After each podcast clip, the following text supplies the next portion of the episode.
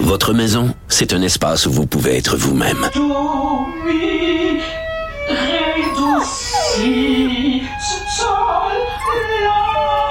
Elle mérite d'être bien protégée et vous méritez d'être bien accompagné. Trouvez la protection la mieux adaptée à votre maison avec Desjardins Assurance et obtenez une soumission en quelques clics sur desjardins.com.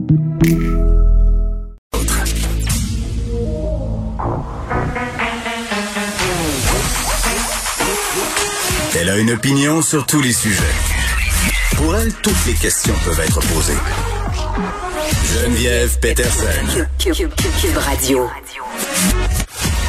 Salut tout le monde, bienvenue à l'émission. Évidemment, on va revenir sur ce point de presse très, très attendu qui a eu lieu hier euh, sous les coups de 17 heures. Et je sais pas si c'est juste une impression personnelle, mais euh, j'ai vraiment eu euh, l'intuition qu'il y avait moins de gens qui regardaient le point de presse en direct. Moi, je me je me connecte toujours euh, sur la page du premier ministre et je remarquais qu'il y avait moins de monde qu'à l'habitude. Mais c'est peut-être juste moi là. Euh, mais en même temps, j'ai comme cette impression qu'il y a bien des gens qui sont en train de décrocher, qui se disaient bon, c'est déprimant tout ça, on va aller lire les comptes rendus dans les médias un peu plus tard. Donc on a appris quand même plusieurs affaires. Évidemment relâchement, c'était attendu, relâchement de certaines mesures sanitaires. Euh, mais on est demeuré prudent quand même à cause notamment du variant, du variant britannique en particulier. Au niveau des assouplissements là, qui ont été annoncés, on le sait, euh, les cinémas, puis on va en reparler dans l'émission, euh, les cinémas qui seront ouverts à compter du 26 février pour que les enfants puissent aller voir des films. Ça n'a pas fait l'affaire de tout le monde que M. Legault dise que c'était meilleur d'ouvrir les cinémas pour les enfants que d'ouvrir les théâtres. On aura la présidente de l'association des théâtres tantôt pour nous en parler. C'est sûr que ça a l'air un peu réducteur euh, comme réaction, mais moi, ce que j'ai beaucoup aimé comme moment, c'est euh, quand Pierre-Olivier Zappa, hier à son émission euh, qui passe à LCN, s'est entretenu avec Vincent Gouzeau et que Monsieur Gouzeau a appris en direct qu'il n'aurait pas le droit de vendre du popcorn. Hein? On va pouvoir aller au cinéma masqué, mais ça sera impossible de consommer des pop-corn à 42 pièces puis des liqueurs à 58 dollars.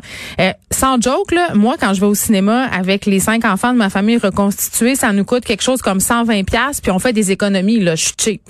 Je, je, je les autorise pas d'acheter tu sais, la petite boîte avec le petit jouet, puis la petite liqueur, puis le petit bonbon. Non, non, non. Là, je suis comme on va se partager du popcorn à la gang, euh, parce que c'est ça qui fait que les cinémas, euh, ben c'est rentable. Donc, Monsieur Guzzo était pas tellement content, et je pense que c'est pas exagéré de parler euh, de popcorn. Euh, bon, les cinémas euh, vont être ouverts, les piscines aussi, euh, beaucoup d'emphase sur les activités extérieures. Puis je continue un peu sur ma lancée d'hier par rapport au fait qu'on semble s'en faire beaucoup avec la semaine de relâche. Puis quand je dis ça, là, je veux pas dire d'un point de vue épidémiologique. Là. je comprends qu'on craint que les gens se rassemblent, qu'on ne veut pas que les que les personnes s'organisent des soupers, qu'on veut pas qu'on sollicite, par exemple, nos parents pour venir regarder les flots parce qu'on doit travailler. Euh, les craintes, elles sont là, elles sont légitimes. Mais tu sais, quand j'entends François Legault, puis je comprends que euh, il y a cette idée de l'identification, on veut que les gens puissent dire, ben le premier ministre nous comprend, le premier ministre nous met à sa mesure. Mais quand je l'entends dire, je me mets à la place des parents on devient un peu comme un, géo dans un club med à la semaine de relâche. Il faut trouver des activités. Euh, il représente quand même un discours euh, très très là, Le discours ambiant, c'est ça. Il faut il faut organiser des activités absolument incroyables pendant la semaine de relâche. On part en voyage, à voyons, on va à saute, on voit, on va à Clip and Climb. Là, euh, euh, regarde, ça va être plate. Là, ça va être la semaine de relâche comme en 1920. Il va falloir glisser puis faire du patin. J'ai l'impression qu'on nous qu'on nous dépeint cette situation là comme si c'était absolument terrible c'est juste cinq jours cinq jours où on devra euh, peut-être, oui, trouver un système D pour distraire euh, nos enfants, euh, mais cinq jours justement où c'était impossible d'ouvrir complètement les vannes parce qu'il faut continuer à se méfier de ce variant-là. Oui, les cas baissent, on est à 800 aujourd'hui, 12 décès malheureusement, 5 hospitalisations de moins, mais la bataille est loin d'être gagnée. On est encore un peu dans le chenoute avec les vaccins. donc vraiment plusieurs questions qui se posent et on va faire un peu le tour des derniers questionnements qui restent Benoît Barbeau, qui est virologiste, professeur en sciences biologiques à l'UQAM. Monsieur Barbeau, bonjour. Bonjour, Mme Peterson. Bon, avant qu'on revienne un peu sur ce qui s'est dit au point de presse, parce que là, les gens ont bien des questions et comme d'habitude, soulèvent un peu les incohérences des décisions gouvernementales. Je veux qu'on se parle d'une nouvelle qui est tombée il y a quelques heures à propos des tests rapides. Euh, on, apprenait, M. Barbeau, là, que les tests rapides seront désormais utilisés dans des entreprises au Québec, là, majoritairement euh, des entreprises euh, privées. Jusqu'ici, là, parce que le test rapide, ça fait l'objet de plusieurs discussions. On se demande pourquoi on les utilise pas davantage ce qu'on est en train de faire. Euh, jusqu'à maintenant, clinique mobile, on pouvait en avoir. Euh, ça a été utilisé aussi dans deux écoles à Montréal lors de d'éclosion au mois de janvier. Là, cette mesure-là, ça sera dans les entreprises et ces entreprises-là privées devront prouver qu'il est absolument primordial pour leurs employés de travailler euh, en présentiel. Euh, puis, tu sais, quand on dit, M. Barbeau, là, euh, on est hésitant à utiliser des tests rapides, parce qu'on nous dit du côté du gouvernement que c'est moins fiable. Mais moi, je me demande toujours à quel, à quel point moins fiable? Bien, en fait, ce que les études ont démontré, c'est qu'en effet, vous avez un certain pourcentage de faux négatifs et dans d'autres mots, il va y avoir des échantillons qui vont qui sortiront comme négatifs alors qu'ils auraient mm. dû être positifs. Alors, il y a une certaine limitation du seuil de détection de ces appareils-là et ça va de soi, en fait, que le plus que vous accélérez le processus de détection, souvent, justement, il y a des compromis. Mais ils ont quand même fait des analyses, en tout cas au niveau du gouvernement, puis ils ont mm. démontré quand même que les résultats étaient probants, puis que ça valait la peine de toute façon d'être utilisé. L'autre point, c'est qu'on a ces kits-là. Je veux dire, il faut les utiliser. Le, le fédéral nous les a envoyés. Ça nous permet, même s'il y a un pourcentage plus euh, moins ben, c'est-à-dire qu'il y a un certain pourcentage plus élevé de fraude négative, ça nous permet dans un contexte où il pourrait avoir la éclosion de mm. tester un nombre rapide de personnes puis d'avoir une, idée première si vraiment on est dans une situation qui est une éclosion. Alors cette information-là est primordiale pour nous permettre de bien contrôler la, la pandémie et d'avoir c'est un outil essentiel qui est qui est additionnel. Puis je pense que le gouvernement doit l'utiliser. Puis c'est souvent devant justement la situation où qu'on a entendu parler justement qu'il y avait des ces fameux tests-là qui dormaient sur les étagères, puis qu'on se posait la question pourquoi ils n'étaient pas utilisés. Alors je crois que le gouvernement a rapidement réagi ben, je pas, rapidement, je suis pas sûre. Là, ça fait des mois qu'on en parle des tests rapides, Monsieur Barbeau. Puis j'ai envie de vous dire là, euh, si c'est bon pour les entreprises privées, pourquoi on n'est pas en train d'étendre ça euh, de façon plus globale? Là, On parlait des cinémas euh, hier avec Roxane Borges de Silva. Elle disait, écoutez là, ça serait peut-être une bonne chose avec l'arrivée des variantes, tester les gens avec ces tests rapides là direct à l'entrée pour vérifier leur degré de contagion, parce qu'on le sait, ça circule de plus en plus par rapport à ces nouveaux variants. même si tu portes un masque, même si si euh, t'es moins de 15 minutes, c'est plus contagieux, ça se peut que tu le pognes pareil. Non, ben, comme je disais, je ils ont réagi rapidement lorsque la critique a commencé à être plus forte. donc, c'est plus à ce niveau-là, puis je suis plutôt euh, sarcastique, mais n'empêche que ce qui est important de savoir, c'est quand même, on peut pas, on a, on doit quand même être ciblé des situations ou des, des groupes pour l'utilisation de ces tests-là. On n'en a pas des millions. Ben oui, on en a quelques millions, en fait, je devrais dire, mais on n'a pas une quantité énorme. Alors, il faut vraiment plus cibler les, les situations où on aurait vraiment une éclosion qui pourrait être importante. Euh, et puis, c'est dans ce sens-là, je crois que les entreprises, en effet, pourraient être ciblées. Pour les salles de cinéma, là, vous avez une multitude de salles de cinéma qui vont être ouvertes, dépendamment, évidemment, de la fameuse question du popcorn.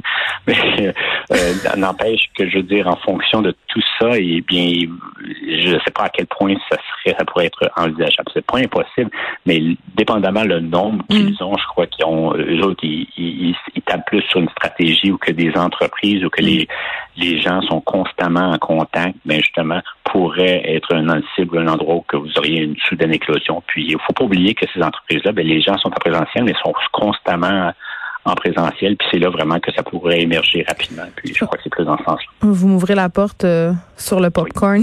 là, euh, certains propriétaires de salles euh, sont en train de se déchirer la, chemise dessus le dos. Est-ce que ce serait vraiment si risqué que ça? parce que moi, quand je suis allée au cinéma au, à l'automne dernier, on avait le droit de manger du popcorn assis dans nos sièges. Est-ce qu'on était complètement fou de penser que c'était pas dangereux?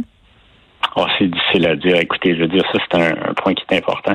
Ben, important. C'est un point qu'il faut soulever. Et puis, c'est sûr que lorsque vous mangez du popcorn, ben, votre bouche n'est plus couverte, évidemment. Mm-hmm. Euh, il y a quand même, aussi, on est assez distancé, je pense qu'il y a quand même un risque quand même modeste qu'on soit qu'on soit infecté. Donc, on peut quand même, et ça peut être envisageable, mais n'empêche que c'est le simple fait que votre bouche est ouverte, puis que vous, vous savez, à ce moment-là, vous mangez du coca, vous n'allez pas prendre nécessairement une seule bouchée et permettre votre masque tout de suite. Alors, vous allez être constamment avoir des, des, projections de votre bouche. Puis, euh, et puis les enfants. Ça, c'est moins. Exactement, oui. C'est plus difficile à gérer et à contenir euh, que des adultes. Donc, je pense que. Puis en même temps, M. Barbeau, j'ai envie de vous dire, si on permet au cinéma euh, de vendre la nourriture, on va avoir euh, tout le lobby de la restauration et des bars qui, qui vont dire, et avec raison, que c'est pas juste. Oui, mais de nos côtés, si on parle des restaurants, au moins il y a du take-out qui est offert. Alors, il y a cette possibilité-là, mais mm. je comprends très bien. Écoutez, de toute façon, si on ouvre une porte, et comme je vous dis, l'autre point qui est important, c'est que là, on continue d'alléger les, les mesures. On est dans une situation qui est quand même assez avantageuse. On voit quand même une bonne progression en termes de baisse du nombre de cas. Mm. Mais à chaque fois que vous allégez, à chaque fois que vous ouvrez des, des portes, eh bien, c'est là que vraiment pouvez arriver dans une situation que la, la courbe euh, prenne, prenne une, direction qui est différente et qui pourrait nous causer mm. problème. Ben, François Legault parle souvent de risques calculés. J'imagine qu'on a pesé le pour et le contre pour chacune des décisions qui ont été prises hier, qui ont été annoncées. Euh, mais par contre, euh, il y a un article dans le Devoir ce matin. Plusieurs experts trouvent que ce pari-là qui est pris, il est risqué, notamment à cause de ces nouveaux variants. Ben, c'est toujours un pari risqué, mais je veux dire, vous savez, c'est vrai. De toute façon, eux autres, le gouvernement considère que le, ça vaut le pari en, vaut le coup dans le sens que c'est calculé, mais c'est calculé sur ce qu'on connaît. Et une des choses qu'on ne connaît pas, c'est les variants, puis à quel point justement ils sont présents au niveau du Québec. Euh, et puis toutes ces mesures-là, à chaque fois que vous allégez, eh bien vous ne savez pas à quel point il va avoir un impact justement sur la transmission du virus. Euh, c'est juste des, des évaluations qui sont faites dans certains contextes, mais on ne sait aucunement quel sera l'impact. On peut pas prédire vraiment ce qui va arriver. On a des, ils ont des prédictions, des courbes de prédiction, des modèles hmm. mathématiques qui leur permettent de voir un peu comment ça va évoluer.